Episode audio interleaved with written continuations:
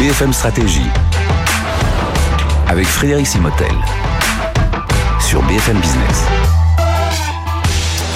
On va parler climat. Euh, encore une fois, si vous avez suivi cet autre cours que nous avons fait sur l'entreprise et climat et le rôle de l'intelligence artificielle dans ce domaine, eh bien là, on va, on va revenir un peu sur euh, le retour des États-Unis dans, ce, euh, dans cette action climatique hein, autour de la COP 26. Et puis, vous savez, les 22 et 23 avril dernier, c'était le, ce qu'on appelle le sommet Biden. Non, c'est Biden qui a, qui a voulu remettre ces sujets au premier plan. On va en parler avec notre partenaire, le BCG, et Michel Fredo. Bonjour, Michel. Bonjour, Frédéric. Merci d'être avec nous, directeur associé senior au, sein du BCG, Boston Consulting Group, est responsable justement de ce euh, sujet climat. Beaucoup de choses à faire. Il hein. faut convaincre les pays, il faut faire des politiques nationales, des politiques euh, inter-États. Il faut aussi jouer, euh, parler du, du, euh, du, consommateur. Alors, on est sept mois à peu près avant la, la COP 26. Euh, et est-ce que vous pouvez nous rappeler quels étaient les enjeux? Alors, j'ai appelé ça aussi le sommet Biden, ouais, parce que c'était lui qui pilotait tout ça. 22-23 avril, puis ce retour hein, des, des États-Unis dans cette action climatique.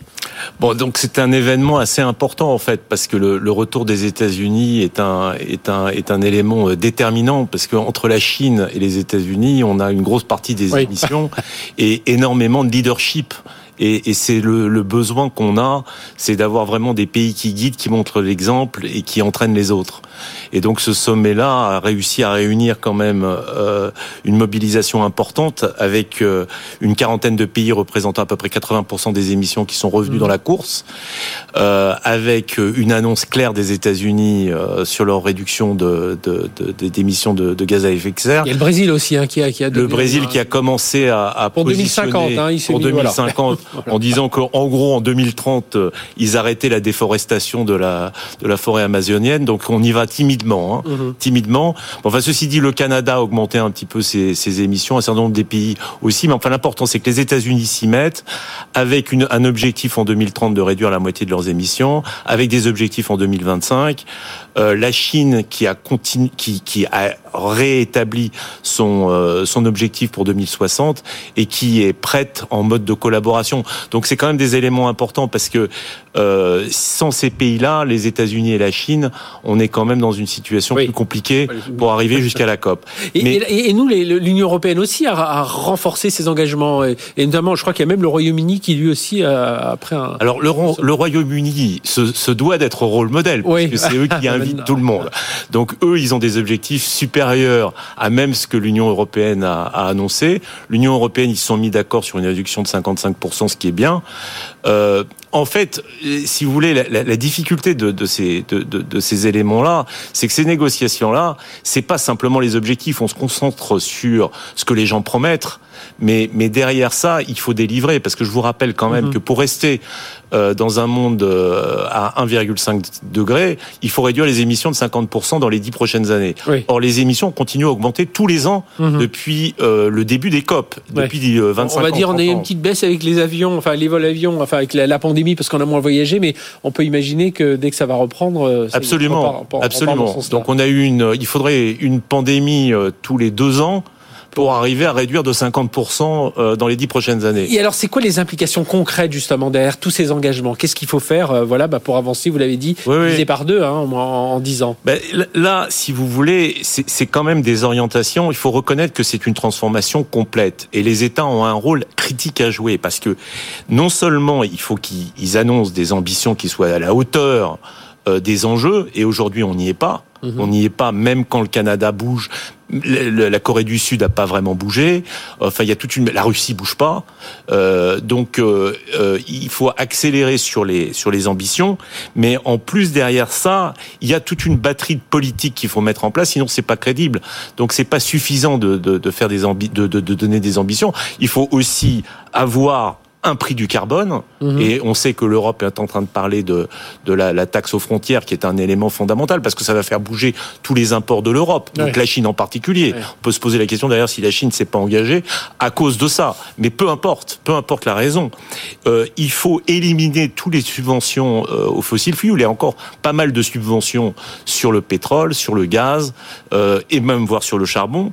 Il faut continuer à investir sur la R&D, et surtout, surtout, il faut que derrière ces, ces, ambitions qui sont affichées au niveau global du pays, par secteur, on ait des annonces claires Mhm. sur euh, la production d'électricité. Il faut arrêter euh, le charbon.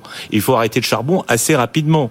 Il faut que sur le transport, la promotion euh, des, des véhicules électriques soit soit très forte. Mais Et- ça, ça- ça engage parce que les engagements. Je, je prends juste Oui. l'exemple des véhicules électriques. On avait Luc Châtel qui était chez nous il y, a, il, y a, il y a quelques jours chez BFM Business qui disait oui, mais derrière c'est toute la filière qu'il faut transformer parce que euh, même les formations, les, les tous ceux qui travaillent dans cette filière-là, c'est un changement Alors, complet. il y a deux c'est pas les éléments, mêmes hein. composants. C'est Alors, BCG a, a sorti une étude là récemment euh, où on montrait que en fait le basculement, c'est-à-dire que les ventes de véhicules électriques allaient dépasser le, le- les ventes de, de- du thermique euh, quatre ans plus tôt de ce qui avait été prévu. Mhm. Donc euh, dès 2026, on arriverait à ça.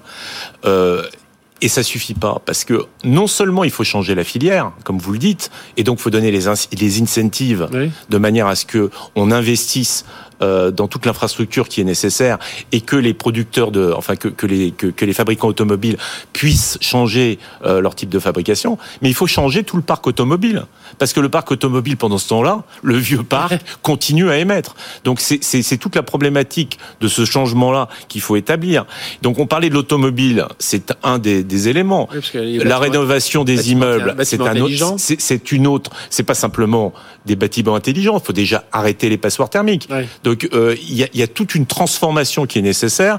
Et, on parle pas de l'agriculture et on parle pas euh, de, l'ensemble des, éléments sur le sur le transport en ter- termes de changement vers le train et, et, et d'autres éléments. Donc de cette pas mal de changements. Côté finance aussi, les banques occidentales ont lancé, alors c'était la, la Net Zero Banking Alliance. Est-ce que c'est une mobilisation qui peut changer la donne aussi? Parce que là, ceux qui tiennent euh, les, les cordons de la bourse, là, s'y mettent aussi. Alors absolument, et c'est absolument nécessaire parce que les États vont pouvoir financer une partie, Mhm. mais c'est vraiment euh, les banques, euh, les institutions financières qui vont euh, apporter ces 150 000 milliards de dollars Il nécessaires à la la faire transition. connaître d'ailleurs davantage, hein, cette net, euh, je la reprends, Net Oui. Zero Banking Alliance. parce Oui. c'est- C'est important quand même. Comme Donc il y, a, il y a une quarantaine de banques qui se sont engagées. Alors elles se sont engagées à financer en fait et, et- et à établir cette euh, participer de façon active à cette euh, transition. Pour les banques, c'est deux problèmes. hein. C'est un problème de risque. Déjà le risque climatique et de le prendre en compte Oui, dans leurs investissements. retrouver des- des- Et c'est ce qui est demandé par les banques centrales. Donc ça va être un problème de régulation. Et vous avez toute la taxonomie européenne qui, qui vient en, en, en, en, en- en sous, en sous-jacent de ce phénomène-là. Et c'est l'opportunité en même temps pour pouvoir financer cette transition-là. Mhm. Mais pour, voir, pour pouvoir le faire, donc la, la problématique des banques, c'est pas tellement leur scope 1 et 2 de savoir combien ils émettent dans leur activité Oui. propre. C'est pas ça le problème. Le problème, c'est le financement euh, de tout ce qui est euh, la transition. C'est ce qu'on appelle le financement vert un peu Alors le financement vert qui se divise en deux, c'est à la fois de financer toute l'infrastructure dont on va avoir besoin, les Mhm. renouvelables, les voitures électriques, Oui. enfin tous ces investissements qui sont nécessaires, mais en même temps accompagner leurs, leurs clients et en particulier leurs clients qui sont fortement émetteurs de CO2 dans la transformation qu'ils vont avoir à faire. Donc c'est ces deux éléments-là. Et pour pouvoir faire ça bien, pour les banques, c'est une transformation complète.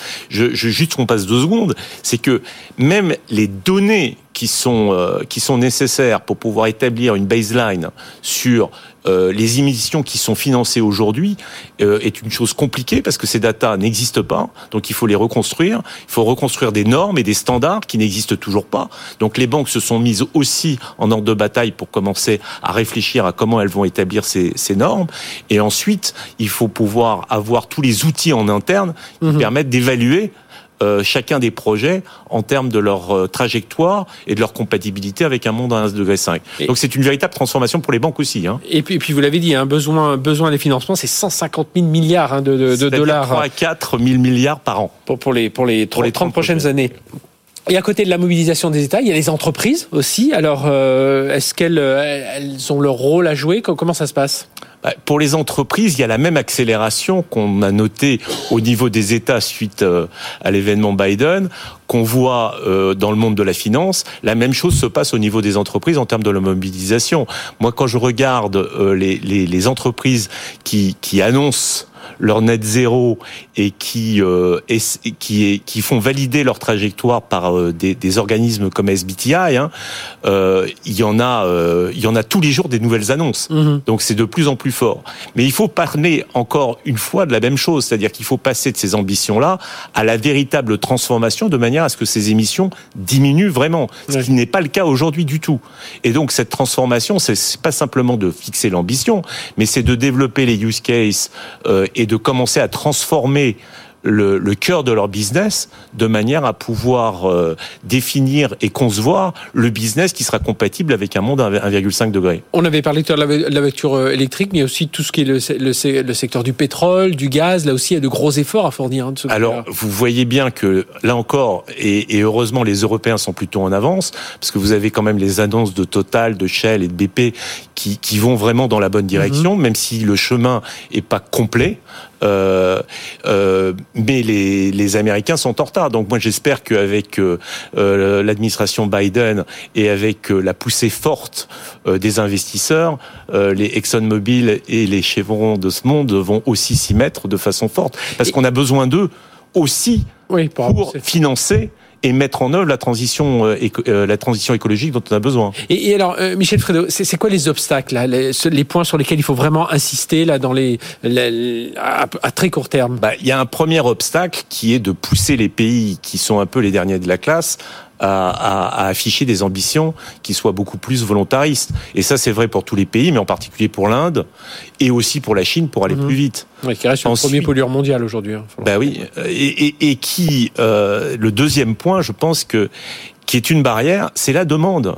C'est qu'il faut une demande beaucoup plus forte sur les produits décarbonés. Et c'est pas uniquement un problème de politique, de standards et de régulation. C'est aussi nous, euh, dans notre activité de tous les jours de demander ce genre de produits et d'accepter de les euh, de, de les payer. c'est ça, c'est nous le consommateur, mais c'est après des politiques publiques, des politiques interétatiques. On l'a vu, vous avez parlé du rôle de, des entreprises. Est-ce qu'il y a des standards aussi à définir là? Tout à l'heure, on donnait quelques indicateurs, mais donc ça aussi, donc c'est tout à fait. Vous avez tout à fait raison qu'aujourd'hui, même si euh, il commence à y avoir des organismes qui définissent euh, des standards, il n'y a pas de standard unique euh, est établi et reconnu, euh, et, et, même avec un risque que l'Europe définisse un certain nombre de standards avec sa mhm. taxonomie et, que les États-Unis développent un autre standard, ce qui ne va pas aider. Et un tout dernier mot là-dessus, on conclut là-dessus. Il faut aussi combattre les mythes, hein, parce que dans ce domaine, alors là.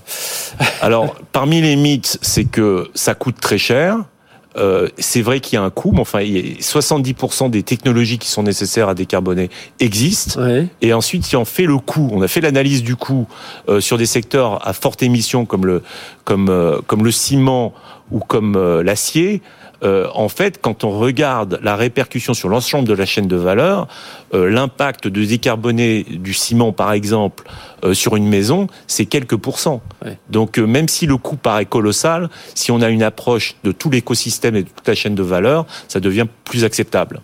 Eh bien, merci Michel Fredo d'être venu nous parler de tout ça, directeur associé senior au BCG et responsable du sujet climat hein, qui concerne à la fois les États, nous consommateurs et évidemment les entreprises hein, qui nous regardent sur BFM Business. Merci d'avoir été avec nous. On se retrouve très bientôt hein, pour un nouveau cours sur, euh, bah, sur les stratégies des entreprises. BFM Stratégie sur BFM Business.